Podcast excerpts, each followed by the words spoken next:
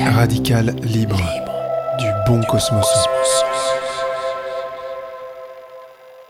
Salut tout le monde, bienvenue sur ce podcast. Bienvenue aux sceptiques, aux fondus, aux curieux et à tous les égarés de la jungle numérique.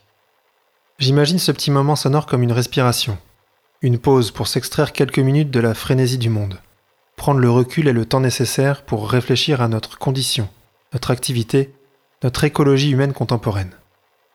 Une respiration très personnelle, modeste, à hauteur de citoyen, qui j'espère résonnera chez le plus grand nombre. Bon, je me fais pas trop de soucis là-dessus. Rien de plus universel que l'intime et de plus touchant que le sentiment. Je partagerai donc le mien ici très simplement et librement. Il sera beaucoup question d'humain pour aborder ce gros dossier, complexe, difficile à appréhender. Mais d'abord pourquoi ce travail? Ça me paraît évident mais je préfère le dire.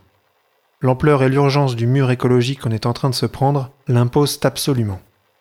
Tout porte en effet à constater que nos modalités d'interaction avec le monde s'avèrent concrètement impropres au maintien sur Terre de conditions de vie correctes pour le plus grand nombre, et a fortiori au développement à long terme de notre espèce dans ce système.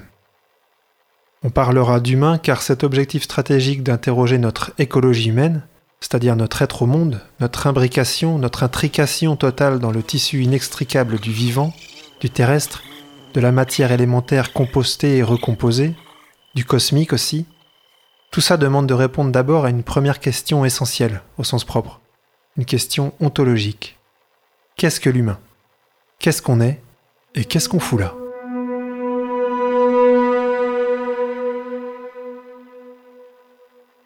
Car au fond, tout part de l'être. On fait ce qu'on fait parce qu'on est ce qu'on est, ou plutôt ce qu'on croit être. En dehors de cas de nécessité ou d'urgence absolue, où on agit spontanément sans trop y penser, on doit la plupart du temps se construire une légitimité à agir. C'est typiquement ce qu'on fait quand on imagine et qu'on défend un projet politique. On fonde l'action sur une histoire, des constats, des perspectives, bref, un récit du devenir ensemble. Et la façon dont nous nous percevons dont nous nous concevons dans le monde joue un rôle majeur dans toutes les interactions qu'on va établir avec celui-ci. Dans les libertés, les limites qu'on va se fixer dans cette démarche de mouvement, de développement, de vie tout simplement. Autrement dit, l'éthique procède de l'ontologie, le faire de l'être. Interroger l'homo faber, donc, cet être humain ultra productif du XXIe siècle, est indispensable pour lui donner une perspective un tantinet plus humilis et écologicus peut-être. Et oui, on fait aussi ici dans le compostage de langue morte. La donnée cruciale du problème, c'est notre besoin inaliénable et légitime de progrès, de liberté, d'émancipation humaine si chère à nos lumières. On ne saurait trop leur rendre hommage. Car ce besoin alimente beaucoup de leurres et d'illusions, comme autant d'impasses et de fausses solutions pour l'avenir. Je pense d'abord aux scénarios invraisemblables de colonisation spatiale, par exemple, qui ne pourront très probablement pas offrir d'habitat viable à l'humanité, et même pas à quelques poignées d'alpha triés sur le volet, clients privilégiés de futurs Elon Musk, autant d'entrepreneurs du rêve éveillé. Joli scénario de science-fiction, hein, cela dit. Mais point barre.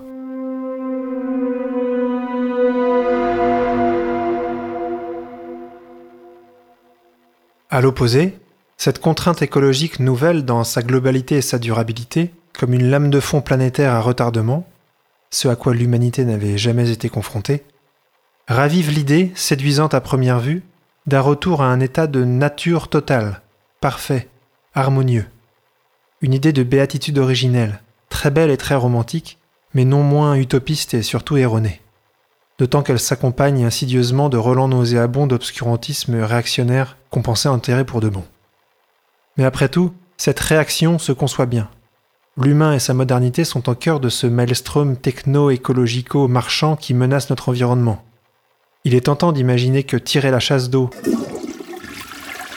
merci, pour évacuer le système et avec lui l'idée même de modernité, résoudrait le problème une bonne fois pour toutes. Ouais. On aura juste au passage un énorme problème éthique, politique, social, à jeter ainsi le bébé progressiste avec l'eau du bain de notre société d'hyperconsommation décomplexée.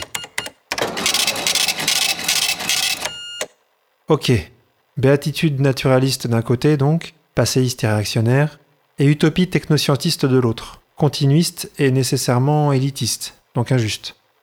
Deux hallucinations antinomiques qui se considèrent chacune comme le bien et le mal, en réalité aussi illusoires et dangereuses l'une que l'autre.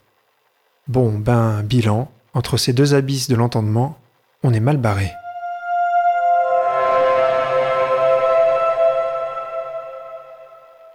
À moins que, à moins que, au milieu de tout ça, un chemin de crête rationnel et raisonnable, sensible et souhaitable se dessine. Comme ça, ça paraît difficile à percevoir et à suivre, hein, mais je crois que ça vaut le coup de se pencher dessus et de plancher dessus. Ton On va essayer d'esquisser ça ensemble, en abordant l'humain dans toutes ses dimensions. Ses origines, ses ressorts, ses prétentions, ses désillusions aussi, pour essayer d'imaginer sur cette base des perspectives d'évolution tenables. On fera dans les premiers épisodes un état des lieux rapide des connaissances, elles sont vastes, et on ira explorer ensuite quelques écrits importants de la pensée de l'écologie, pour nous aider à tracer ce futur désirable, s'il existe. Vous aimez les Lego mentaux Ça tombe bien, il va y avoir du boulot. Pardon, j'oublie un truc essentiel. Pourquoi radical libre? Écartons d'emblée l'amalgame entre radicalité et extrémisme.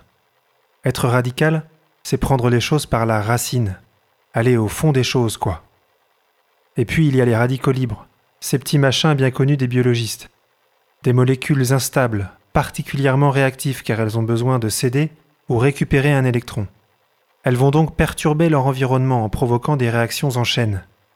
Bon, ça a pas l'air sympa comme ça, mais rapporté au débat public, l'effervescence promise par ces petits bidules est plutôt chouette, non? On va essayer de faire ça ici en tout cas. Être radical, être libre, et se secouer gaiement la calebasse. Dans le prochain épisode, on commencera à tracer, selon ce mot d'ordre, notre petit bonhomme de chemin rationaliste et sensible. Merci de votre écoute, à bientôt, et d'ici là prenez bien soin de vous et de votre petit monde. Radical, libre, du bon cosmos.